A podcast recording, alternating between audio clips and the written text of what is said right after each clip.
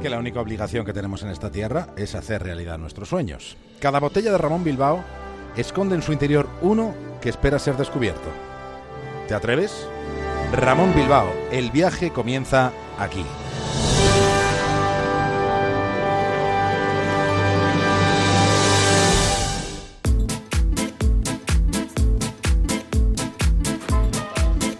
Emprendemos viaje desde una estación de radio que tenemos dentro de un faro en el Cantábrico. Lo siguiente en la brújula es una conexión con Punta Norte, con Javier Cancho y en el capítulo de hoy de libros ocultos y de la primera revolución.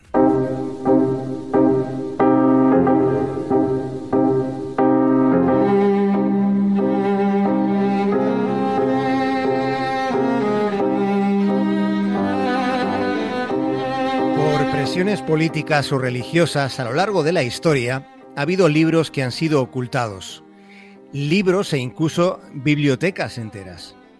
De alguno de esos lugares secretos vamos a ocuparnos durante los próximos minutos, pero antes queremos asomarnos un instante a la incursión que la literatura ha hecho tratando de indagar en otros rincones recónditos, en las madrigueras donde pueden burbujear los borbotones de la perversidad.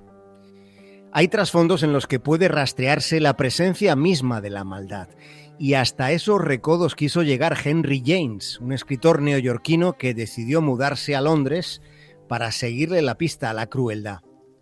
Henry James quiso pisar el territorio donde trascendían las pasiones camufladas, los deseos reprimidos, las dobleces del disimulo, las estratagemas de la venganza. En las novelas del señor James habita la esencia de la oscuridad humana. Eso es lo que a él le interesaba descubrir y relatar, y acude a buscarlo a Londres, donde acabándose el siglo XIX, la maldad tenía su principal campamento.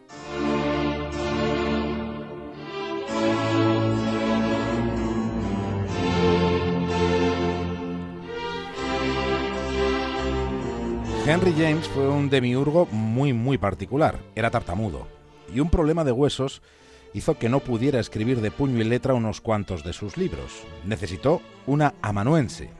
Una vez en un teatro le estuvieron abucheando diez minutos seguidos. A James le interesaba la inocencia y la fatalidad de su pérdida, porque en muchas ocasiones esa pérdida llega cuando la inocencia es corrompida. Fue amigo de Joseph Conrad o de Gustave Flaubert. Fue un autor determinante. Su influencia desplazó el eje de la evolución de la novela contemporánea propició un cambio fundamental. Introdujo la teoría del punto de vista, que cambia el significado de la narración. Ese fue un gran paso en la técnica del relato porque lograba implicar al lector de un modo distinto, ampliando la capacidad para incumbirlo. Disponía de una enorme habilidad para introducir el detalle significativo. Henry James indagó en los procelosos y ambiguos vaivenes del alma. Él se percató de una verdad sustancial. La mentira termina siendo un camino para alcanzar una verdad que nunca hubiera trascendido si alguien no hubiese emprendido la ruta del embuste.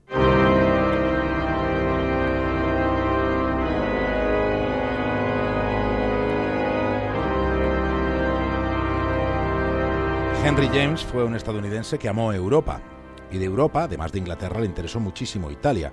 Y dentro de Italia, un estado propio y singular como es el Vaticano y aún más adentro del Vaticano, en sus mismísimas entrañas, a Henry James le fascinó la biblioteca oculta de los papas.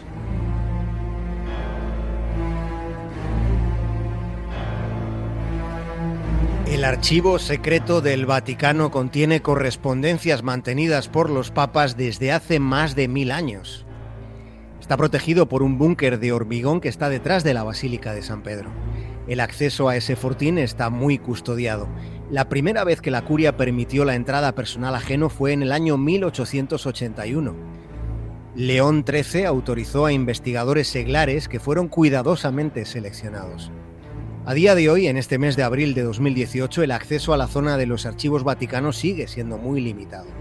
El apartado de las epístolas resulta especialmente interesante porque constituyen un documento esencial para interpretar y para comprender las sucesivas épocas que en la historia ha habido. Estamos hablando de correspondencia mantenida por el Vaticano con personalidades como el rey Carlomagno, Erasmo de Rotterdam, Wolfgang Amadeus Mozart y tantos otros. está el intercambio de cartas que se sostuvo con Voltaire, están las epístolas con Adolf Hitler. ¿Qué se le dijo a Hitler desde el Vaticano? ¿Qué palabras se utilizaron? ¿Con qué tono y en qué circunstancias? Imaginen la magnitud que tienen estas preguntas. O la envergadura que tuvieron determinados acontecimientos como cuando el Papa Clemente VII rechazara la petición que le hiciera el rey Enrique VIII para anular su matrimonio con Catalina de Aragón. Aquel fue el instante que supuso la ruptura de la Iglesia de Inglaterra con la Iglesia de Roma.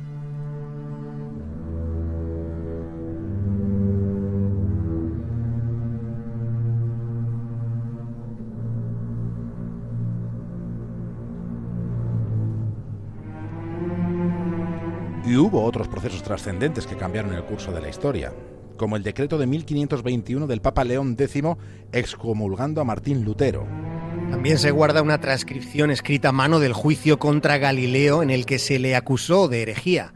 O se conserva una carta de Miguel Ángel donde se quejaba porque no le habían pagado uno de los trabajos más finos y más esforzados de toda la historia del arte. No se le había abonado su obra en la capilla Sistina. En la Biblioteca del Vaticano fueron a aparecer los versos perdidos de Menandro. Menandro, que fue un dramaturgo griego que nació en el 342 a.C. No consta que a él le sucediera como a Henry James. No parece que ninguno de sus libretos fuera abucheado. La mayoría de los textos de Menandro se conocían a través de referencias de admiradores y de contemporáneos. El experto en manuscritos griegos Francesco Dayauto fue quien encontró los 200 versos perdidos. Y los halló cuando estudiaba un pergamino que hace muchas centurias había sido copiado por un monje sirio.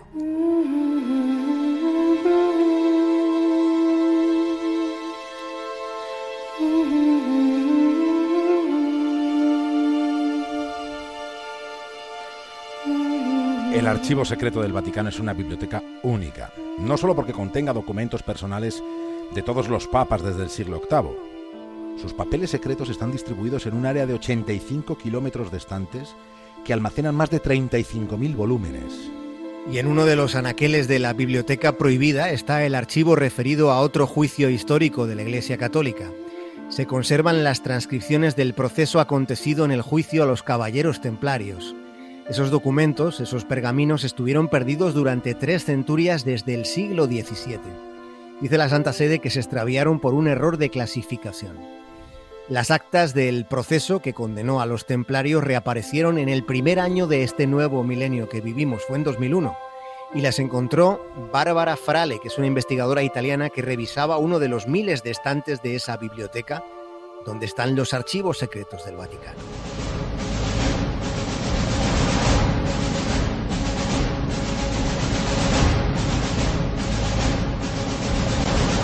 Un 18 de marzo de 1314, el gran maestro de los templarios, Jacques de Molay, maldijo al rey y al papa, siendo conducido a la hoguera en la isla de Francia, en el mismísimo París. El rey de Francia era Felipe el Hermoso, Felipe IV, y el papa se hizo llamar Clemente V. Y ocurrió que el papa murió de disentería un mes después de la maldición. Y medio año, medio año más tarde fue a palmar también el tal Felipe que se cayó del caballo. Según diversas leyendas, el templario Molay habría maldecido a la Casa Real de Francia hasta la decimotercera generación, que justamente vino a ser la de Luis XVI, a quien, como ustedes ya saben, terminaron rebanándole el pescuezo con una guillotina durante la Revolución Francesa.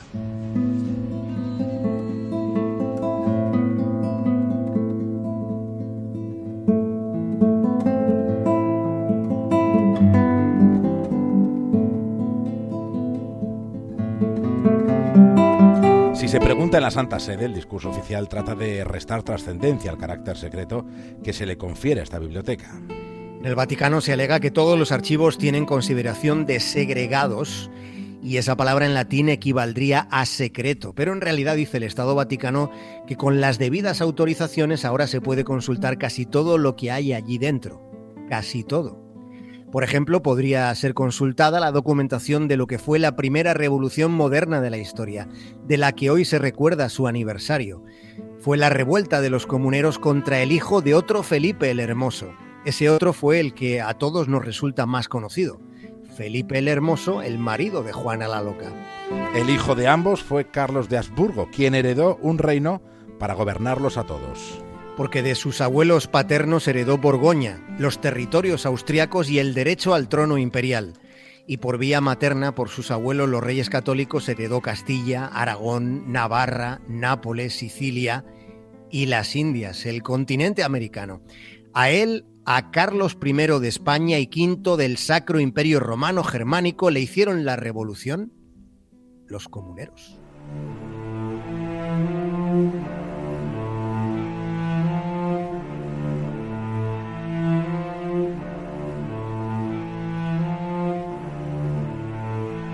Fue Castilla un islote de hombres libres en la Europa feudal, así lo describió Claudio Sánchez Albornoz, mientras que Delibes lo que dijo es que si el cielo de Castilla es alto es porque lo habrán levantado los campesinos de tanto mirarlo. Del siglo IX al XI, durante 300 años, Castilla fue el único rincón de Occidente donde la mayoría de la población estuvo integrada por campesinos libres. Se trataba de aldeas que en las ferias de ganado, en los mercados, trataban de igual a igual a, los obispos, a los monasterios o a los señores, a los magnates del medievo. En esa particular autonomía estuvo la simiente de su coraje desafiando al más poderoso de todos los hombres que en aquel tiempo hubo sobre la faz de la tierra.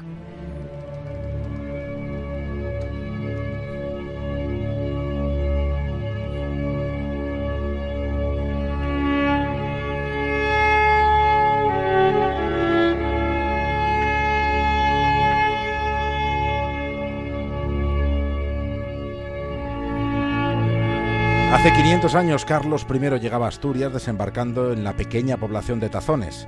En 1518 llegaba a las Cortes de Valladolid sin hablar castellano y rodeado de nobles y clérigos procedentes de Flandes. Y hubo recelos al principio y hubo revuelta al final. Los comuneros crearon en Ávila un gobierno rebelde. Las ciudades castellanas se unieron rápidamente. Tras Ávila, Segovia, Salamanca, Palencia, Burgos, Toro, Medina del Campo. Los campesinos tomaron Tordesillas, que era donde estaba la madre del rey, Juana la Loca, quien mostrando simpatías por los comuneros al final descartó posicionarse contra su hijo a pesar del trato que el rey la dispensó. Aquella fue la primera revolución moderna, pero los nobles de Castilla decidieron finalmente no apoyar a los campesinos.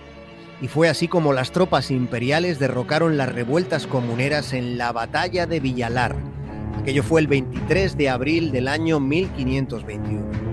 Y al día siguiente es cuando fueron decapitados los cabecillas de la guerra de las comunidades de Castilla.